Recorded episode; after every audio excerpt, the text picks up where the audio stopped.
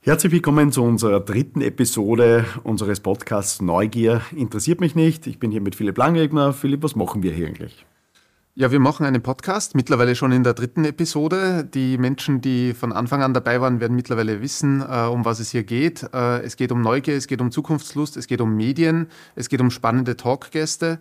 Äh, und dieser Podcast ist, ich bezeichne das gerne als Hybrid, äh, ist ein bisschen ein Hybrid, weil er einerseits als Videopodcast erscheint und andererseits als klassischer Audiopodcast, aber auch aus einer zweiten Perspektive noch, äh, weil er aus zwei Teilen besteht, nämlich aus einem spannenden Talk mit ebenso spannenden Talk-Gästen, die im Laufe der nächsten Monate und Wochen immer wieder bei dir bei den Neugier-Salons zu Gast sein werden und ebenso spannenden äh, Gästen, die wir zu uns ins Studio bitten, die aus der medienschaffenden Branche, aus der Kommunikationsbranche, ähm, aus der Videobranche kommen äh, und mit denen wir über die jeweiligen Themen auch aus einer Medien- äh, und Kommunikationsperspektive sprechen werden. Das sind unsere sogenannten Mediencontainer. Die sind immer ein bisschen äh, ein, ein, kleinerer Part von dem Podcast und beschäftigen sich jeweils auch mit dem Episodenthema. Mhm, sehr gut. Und dieser Podcast ist ja eine Kooperation zwischen dem Ministerium für Neugier und Zukunftslust und Amago. Und wir freuen uns besonders jetzt in der dritten Episode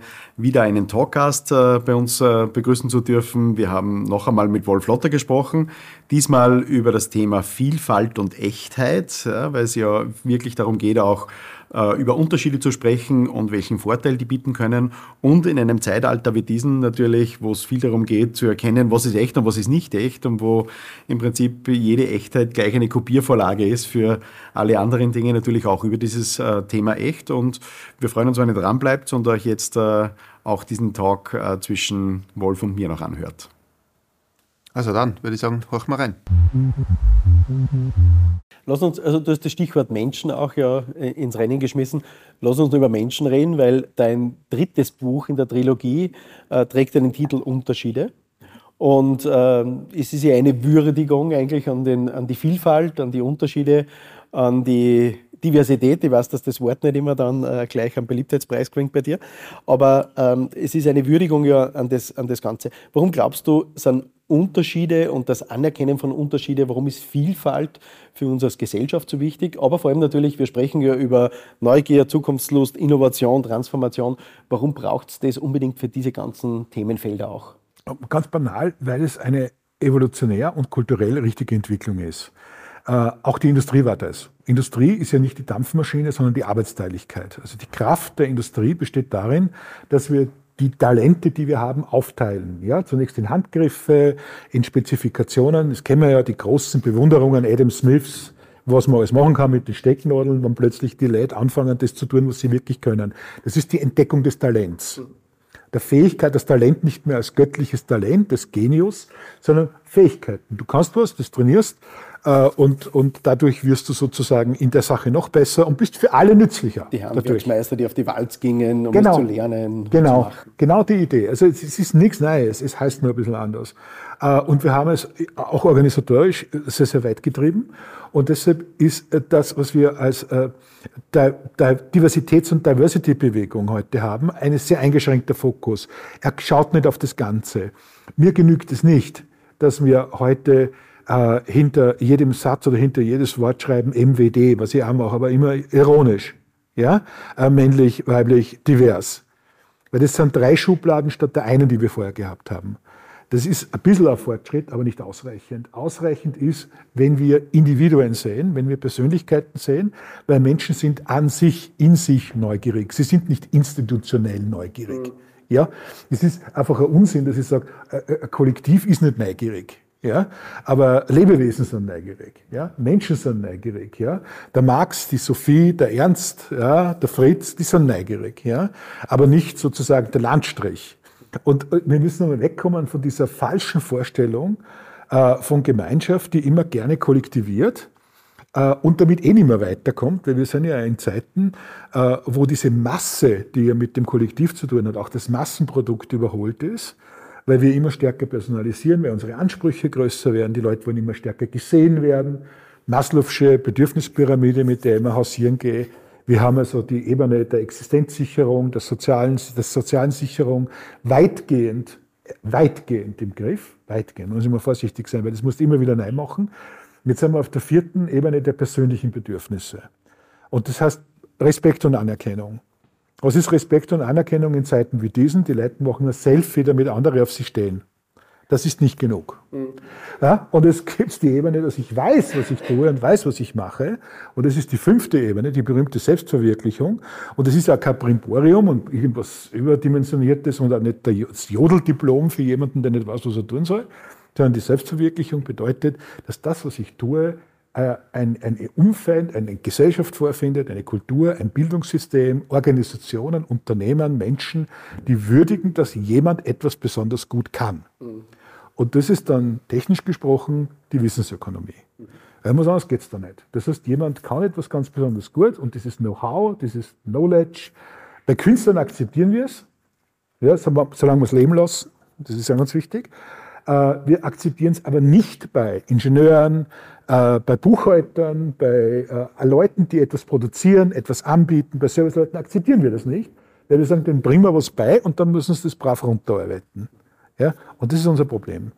Und kurz vielleicht auch den Begriff Vielfalt und Unterschiede jetzt auch noch so ein bisschen in den politischen Kontext gestellt, ohne jetzt zu viel politisieren zu wollen. Aber dennoch erleben wir ja durchaus, dass wir wieder merken, es gibt einen vermehrten Wertekonservatismus, ich nenne es einmal so, der natürlich wieder stärker um sich greift. Es gibt durchaus politische Tendenzen, denen es eigentlich nicht um Vielfalt, sondern eher wieder um sehr viel Gleichheit geht, ähm, das dann unter dem Titel Gerechtigkeit verkauft wird, äh, um all diese Tendenzen, die natürlich hier in verschiedensten politischen Lagern irgendwie gemacht werden.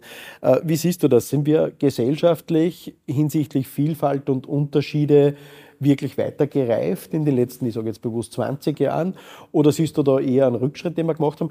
Frank Schirmacher zum Beispiel, der ehemalige FAZ-Herausgeber, leider viel zu früh verstorben, hat ja so als eines, glaube ich, ich glaube, es war sogar sein letztes Buch, das Prinzip Ego, mhm. nochmal beschrieben und hat ja eigentlich geschrieben, naja, diese ganze wie du jetzt beschrieben hast, äh, dieses Ganze, wir schätzen da überall die Talente und die Individuen, führt zu einem ganz starken Ego-Prinzip auch. In einem, in einem, das hat er eher ein bisschen fast bemängelt an der ganzen Geschichte.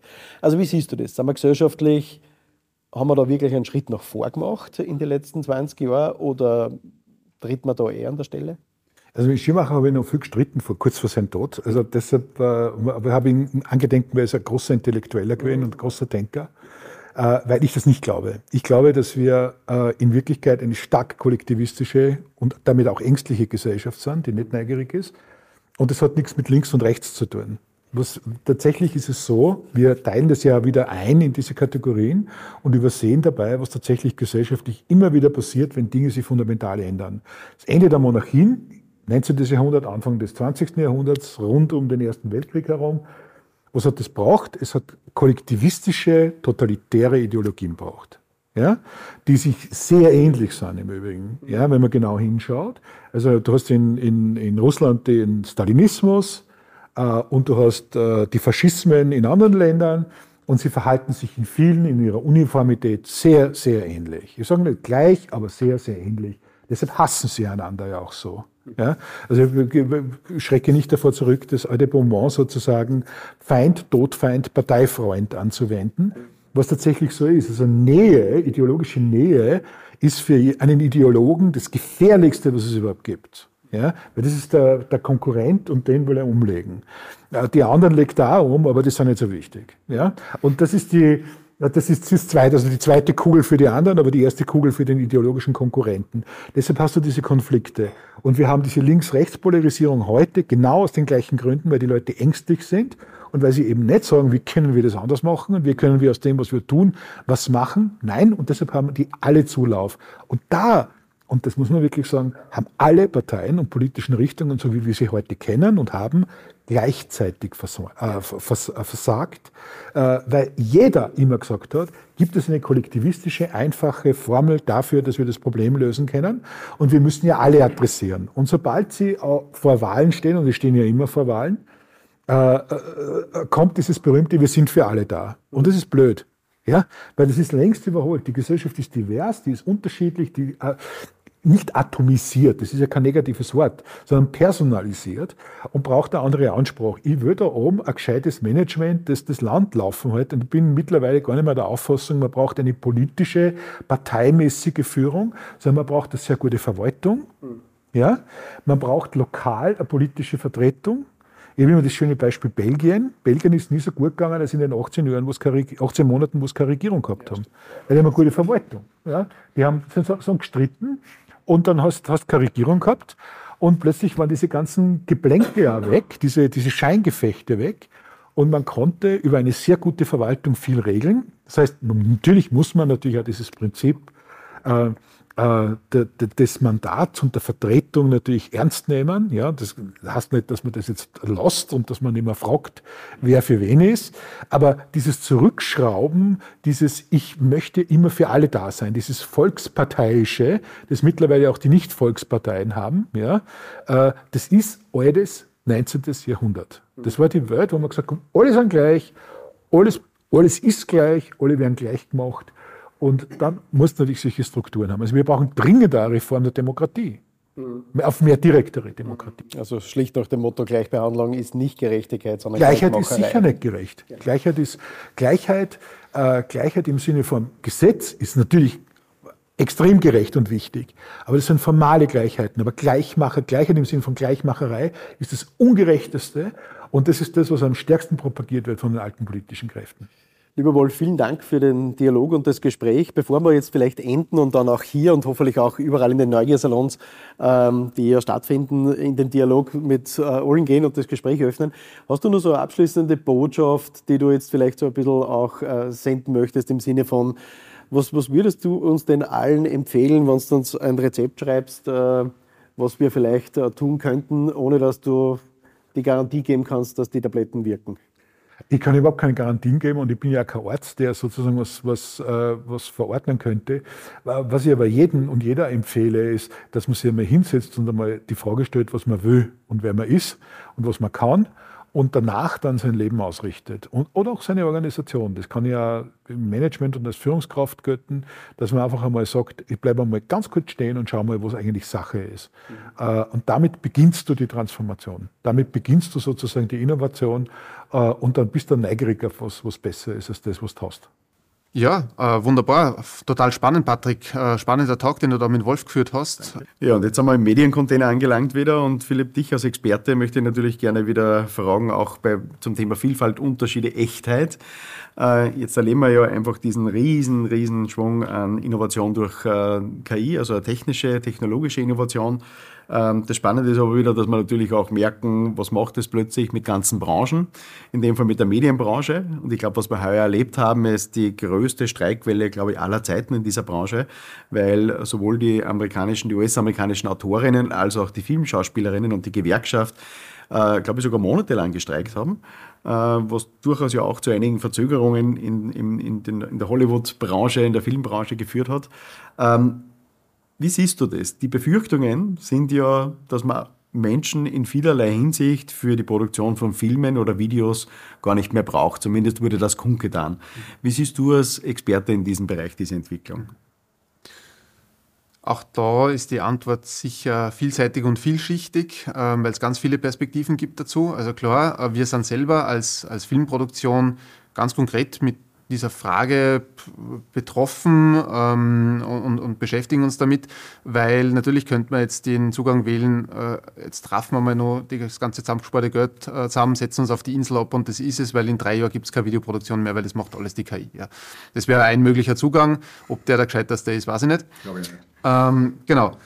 Äh, das heißt, wir, wir sprechen hier von einer Technologie, die ja auch per se, also ich glaube, keiner hat jetzt die Stopptaste, auch wenn es äh, so erste Intentionen gegeben hat, man, man muss quasi eine, eine Cooldown-Phase mal einlegen, man muss äh, OpenAI und Meta und so weiter mal bremsen und sagen, jetzt es mal eine Zeit lang nicht weiterentwickeln, weil wir wissen nicht, wohin das führt.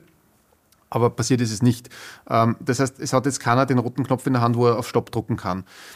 Das heißt im nächsten Schluss, äh, das ist eine Entwicklung, die einfach da ist und mit der wir jetzt arbeiten lernen werden müssen. Und sich dem zu verwehren, führt, glaube ich, nicht. Oder ist ein sehr, sehr kurzer Weg oder eher eine Sackgasse. Ähm, Jetzt könnte man sagen, wo der erste Taschenrechner gekommen ist, äh, ich war nicht dabei, das ist einige Zeit her, aber hätten die Leute behaupten können, naja, jetzt brauchen wir, äh, in zwei Jahren brauchen wir keine Mathematiker mehr, ähm, weil das macht jetzt erst der Taschenrechner. Das ist natürlich ein Blödsinn, sondern was passiert ist, ist, äh, die Ergebnisse oder die Möglichkeiten, die ich nun hatte, sind vielfältiger geworden, sind äh, komplexer geworden, die, die, Probleme, die ich lösen konnte, äh, sind komplexer geworden. Mhm. Äh, und das Gleiche passiert, glaube ich, auch in der Medienbranche. Das heißt, ich habe hier ein Tool, ganz viele Tools, genau genommen, ähm, die einfach auf der Landschaft erscheinen und mit denen ich plötzlich arbeiten kann. Und jetzt kann ich mir entschließen, arbeite ich damit oder nicht. Ähm, und ich kann für, meine, für mein Unternehmen, für meine Branche sagen, äh, nutze ich das aktiv, pro, proactive äh, oder eben nicht. Und ich glaube, richtige, die richtige Antwort kann nur sein, ja, ich nutze das. Mhm. Ähm, und ich kann einfach auch Dinge erschaffen, die so vielleicht vorher nicht möglich waren. Ich habe ein konkretes Beispiel. Kann, ich wollte gerade sagen, kannst du mir da ein Beispiel erzählen? Ja. Sonst, also ich kann mir da nichts vorstellen, was, was das bedeutet, weil es kann alles und nichts mhm. sein und das Nichtwissen, ja. da brauche ich Beispiele. Zwei konkrete Beispiele, die jetzt auch sehr weithin, glaube ich, äh, in den Medien waren und bekannt sind. Das eine, muss man jetzt sagen, ist jetzt nicht direkt von dem 2023er KI-Jahr, wenn man so unter das Anführungszeichen stehen will, abgeleitet, sondern das ist eigentlich schon ein bisschen länger her, aber äh, die meisten der Menschen, die hier zuhören, äh, denen wird Star Wars ein Begriff sein. Genau. Äh, und bei Star Wars in den guten Episoden, in den alten Episoden, ähm, in den ersten Episoden, ähm, gibt es die äh, Prinzessin Leia, die Carrie Fisher, die ja leider vor mittlerweile zwei, drei Jahren verstorben ist. Sie ist auf jeden Fall schon verstorben.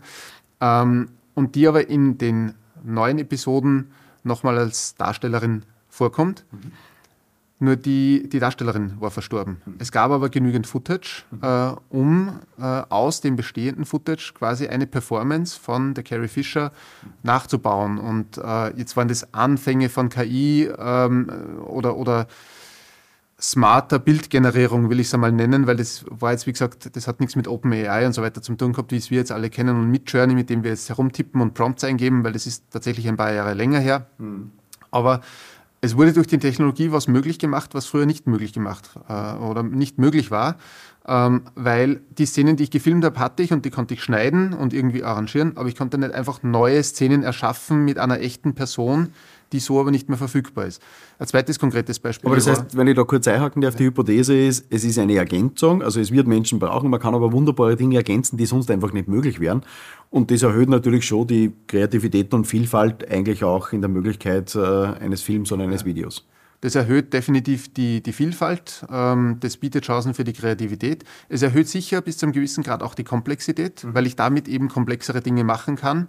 Äh, heißt aber auch, ich muss noch mehr am Ball bleiben. Also ich muss, mhm. wir haben in der vorigen Episode mal über eine Welle gesprochen, die man surfen muss. Die Welle ist jetzt wahrscheinlich nicht einfacher zu surfen, mhm. aber ich kann damit vielleicht coolere Surfspots erreichen, wenn man in dieser Analogie bleiben äh, kann. Aber ich glaube, du hast nur ein konkreteres Beispiel. Manche von den, von den Menschen, die zuhören, haben das vielleicht eh den Medien entnommen. Es gibt seit mittlerweile, ich glaube, das hat schon 2022 gestartet, die, die Show äh, in London, ich war in London ein paar Tage, ähm, eine äh, Upper Avatar Show. Mhm. Ja. Ähm, jetzt wissen wir alle, APA, die Band, äh, die Mitglieder leben zwar noch, aber die touren nicht mehr, die machen keine Musik und die sind dementsprechend natürlich auch in die Jahre gekommen. Ähm, soweit ich weiß, alle bei bester Gesundheit, aber sie schauen nicht mehr aus wie damals zu der APA-Hochblüte, die ehrlicherweise auch vor meiner Zeit war. Ja? Das ist jetzt die Generation meiner Eltern. ähm, genau.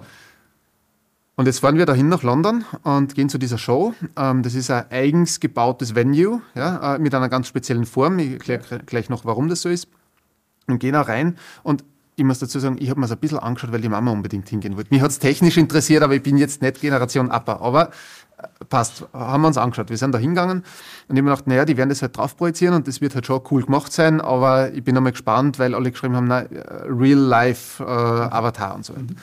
Und dann gehe ich da hin und äh, habe vorher natürlich im Dunkeln schon ein bisschen herumgestellt und mir gedacht, wie sind die Leinwände gehängt, wie geht die Projektionstechnik und so weiter. Und dann geht die Show los und ich schwöre, ich meine, natürlich die, äh, die Logik sagt, ja, das ist jetzt diese Projektion und ähm, wir sind in der Show und wir haben die Tickets gekauft, aber das Ding geht los und du stehst da und denkst da, jetzt haben wir die verarscht, das sind die echten Upper auf der Bühne, das gibt es doch nicht. Mhm. Du, kannst das, du kannst es nicht von der Realität unterscheiden. Die stehen da drauf, die tanzen herum, die kommen von der Tiefe nach vorn, die gehen zurück. Es ist unpackbar. Ähm, und so viel zum Stichwort Echtheit auch. Ja. Du stehst da und kriegst natürlich eine, eine Illusion vorgegaukelt. Das Ganze hat eigentlich viel mehr noch mit, ähm, im Englischen ist der Zauberer der Illusionist, ähm, mit der Illusionsschaffung zu tun. Und deswegen auch dieses spezielle Venue, weil da ganz viele Dinge, die wir auch aus der ähm, Videobranche gut kennen, äh, zusammenspielen. Es ist nicht nur die Projektion, es ist äh, die Aufteilung des Raumes, es ist das Positionieren von äh, Lichtelementen und Gestaltungselementen, die sich von der Bühne in den echten Raum quasi projiziert, in den echten Raum noch weiter zurückziehen äh, und damit eine Tiefenwirkung erzeugen. Das heißt, du wirst da wirklich in einen Zauberkasten reingeschmissen mhm. und da drinnen funktioniert das aber sowas von perfekt. Mhm. Das ganze Ding würde nicht funktionieren, wenn ich es jetzt nehme und hier in irgendeinem Stadion als Leinwand aufstelle und hinprojiziere weil es diese ganze Magic rundherum braucht, damit die Illusion quasi zu 100% funktioniert. Die Immersion, sagt man in dem Fall sogar. Ähm, und das ist schon spannend, solche Dinge erschaffen zu können und von denen wird es wahrscheinlich mehr geben. Äh, und das eröffnet riesige Möglichkeiten. Mhm. Wir haben ja beide das Privileg, hier in Linz äh, beheimatet zu sein und auch hier zu leben. Linz ist ja City of Media Arts, äh, was ja sehr cool ist, auch für unser Umfeld. Und ich glaube, wir haben ja mit dem Ars Electronica Center und dem Deep Space dort auch für jeder Mann und jede Frau auch eine gute Gelegenheit, sich immer wieder dort einmal einzutauchen und zu schauen, was denn wirklich so Immersion bedeutet auch. Also das ist ein Riesenvorteil eigentlich, glaube ich, hier ähm, so unglaublich verschiedene Player zu haben, die sich eigentlich mit der Zukunft äh, der Medien beschäftigen und da gehört hier natürlich auch dazu. Ja, damit haben wir wieder einen Mediencontainer schön abgeschlossen, würde ich sagen, wobei diese Fragen natürlich immer offen sind und nie ganz abgeschlossen. Ähm, ja, liebes Publikum, wir freuen uns über euer Feedback. Bitte dabei bleiben, bitte abonnieren und wir freuen uns natürlich auf die nächsten Neugiersalons und die nächsten Talks. So ist es. Besten Dank auch von meiner Seite her und wir kommen bald wieder mit Neugier interessiert mich nicht.